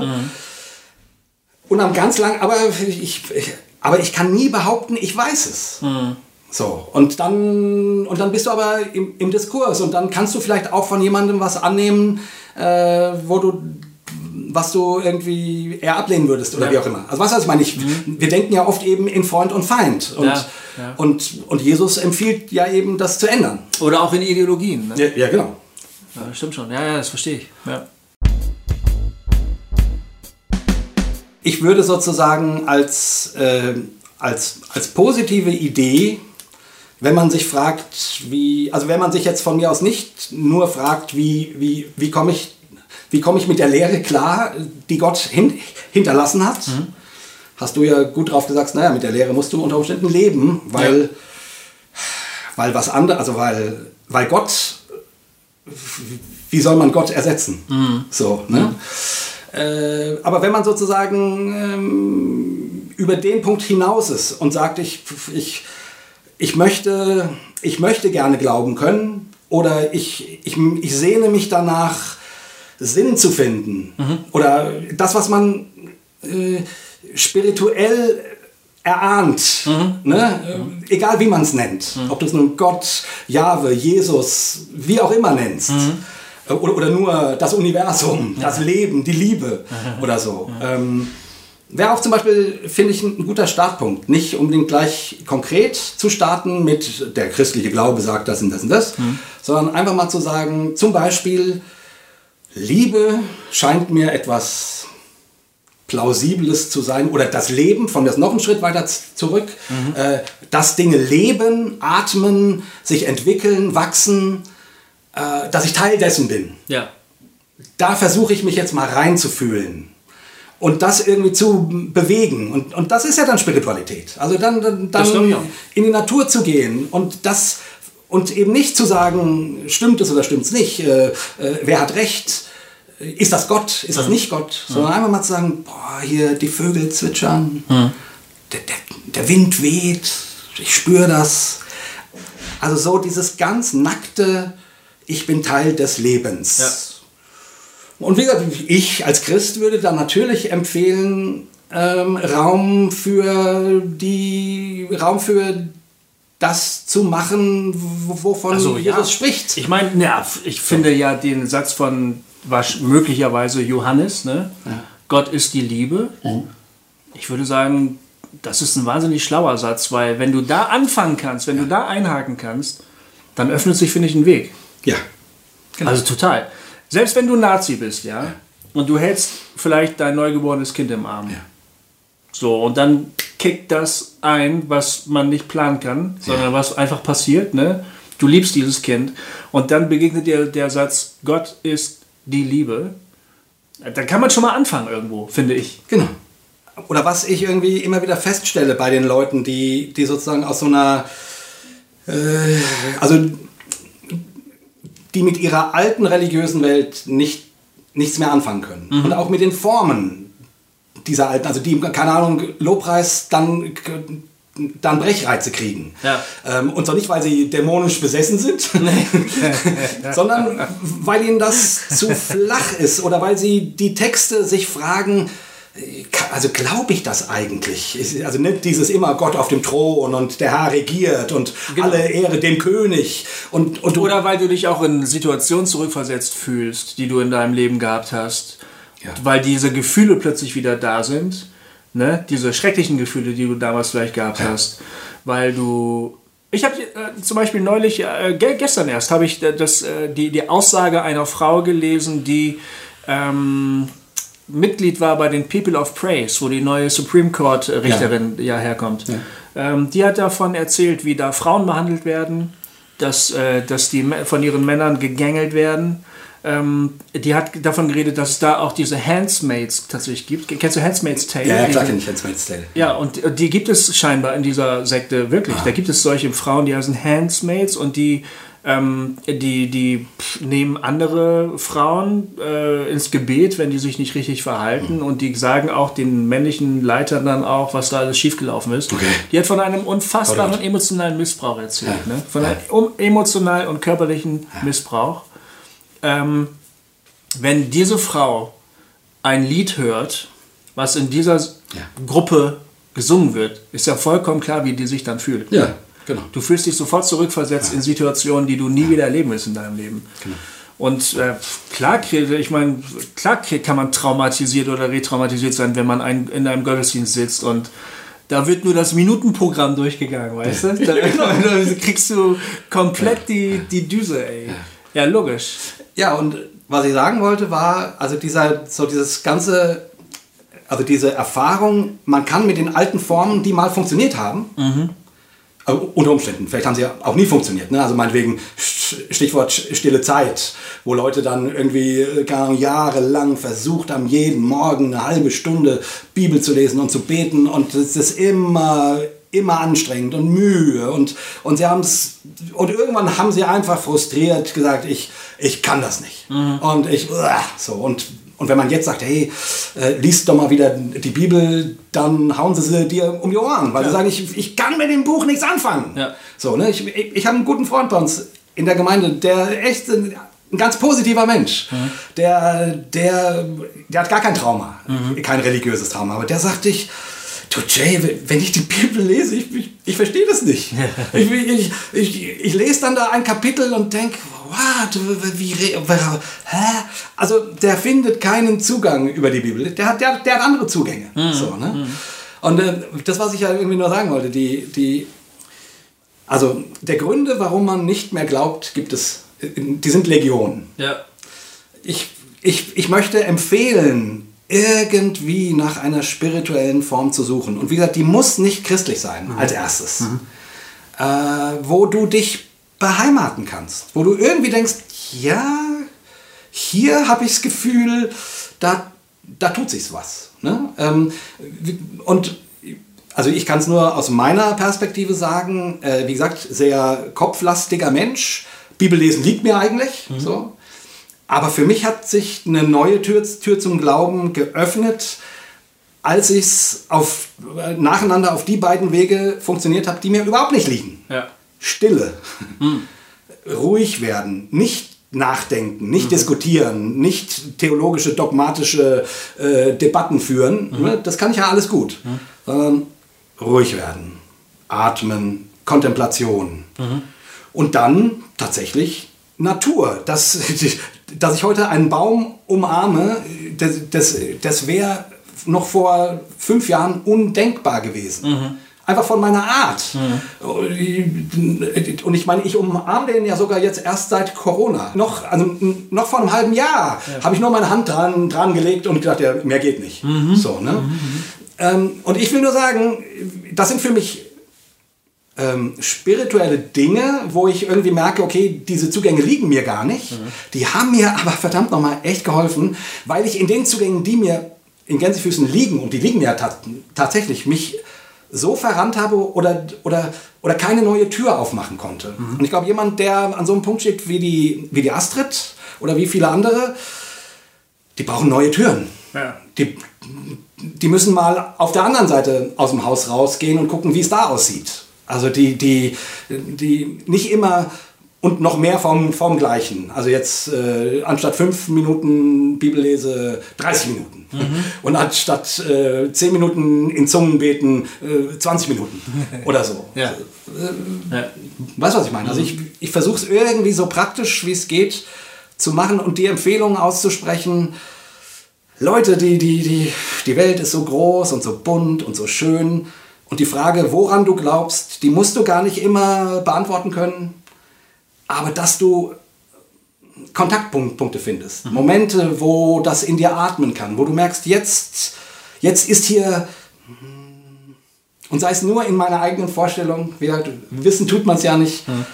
äh, ein, ein Berührungspunkt, äh, Raum für das Heilige hast du es vorhin genannt. Mhm. Raum für das, was ich nicht beschreiben kann, was ich mhm. nicht haben kann. Mhm. Aber weißt du, was ich meine? Also ja. zwischen wo fällt mir es leicht, mhm. mich zu connecten mit dem Heiligen, dem Spirituellen, dem irgendwas? Und wo fällt es mir vielleicht gar nicht leicht?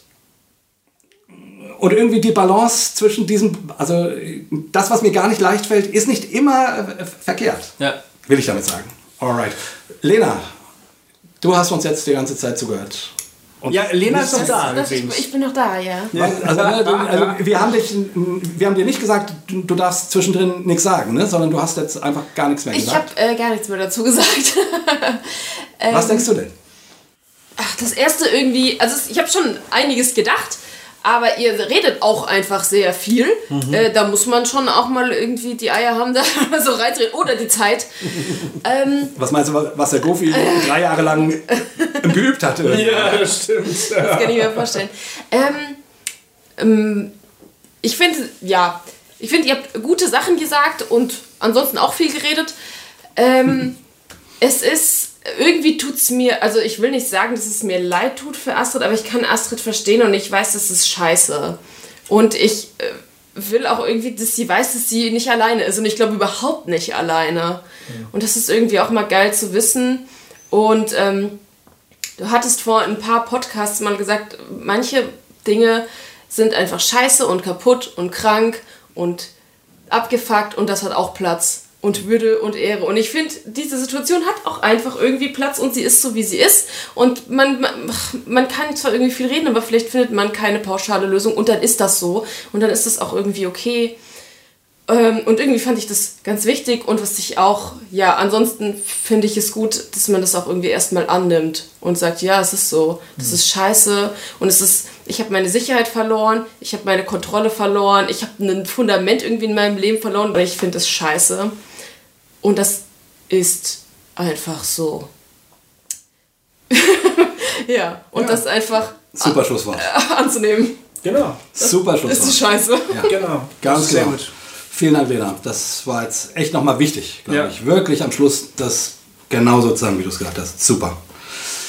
Ja, dann machen wir Schluss. Ja, Freunde, dann machen wir jetzt Schluss. Dann machen wir Schluss. Nächsten, Im nächsten, Mal. Beim nächsten Hausautor. Ja sprechen wir, und das haben wir auch schon aufgenommen, mit dem großartigen Andreas Malessa ja. über die Trump-Wahl in Amerika. Hoffentlich nicht die Trump-Wiederwahl. Das hoffen wir das von ganzem Herzen. Die US-Wahl. Ja, die US-Wahl. Ja. Vielleicht sollte man so äh, ausdrücken, da hast du vollkommen recht. Genau. Aber äh, auch jetzt für alle Leute, die hier denken, ja, Amerika interessiert mich gar nicht so, ähm, der Andreas zieht ganz oft äh, ganz viele äh, Querverweise nach Deutschland und mhm. auf die deutsche Situation. Also es ist für jeden, der politisch sich Gedanken macht, glaube ich, ein echt äh, guter und wichtiger Talk. Ja, glaube ich auch. Genau. Also schaltet ein, wir freuen uns auf euch und äh, wünschen euch zwei wundervolle Wochen. Genau. Und verabschieden uns mit einem Dreifachen. Hossa, Hossa, Hossa! mit der Lena. Hossa Talk! Jay und Goofy erklären die Welt.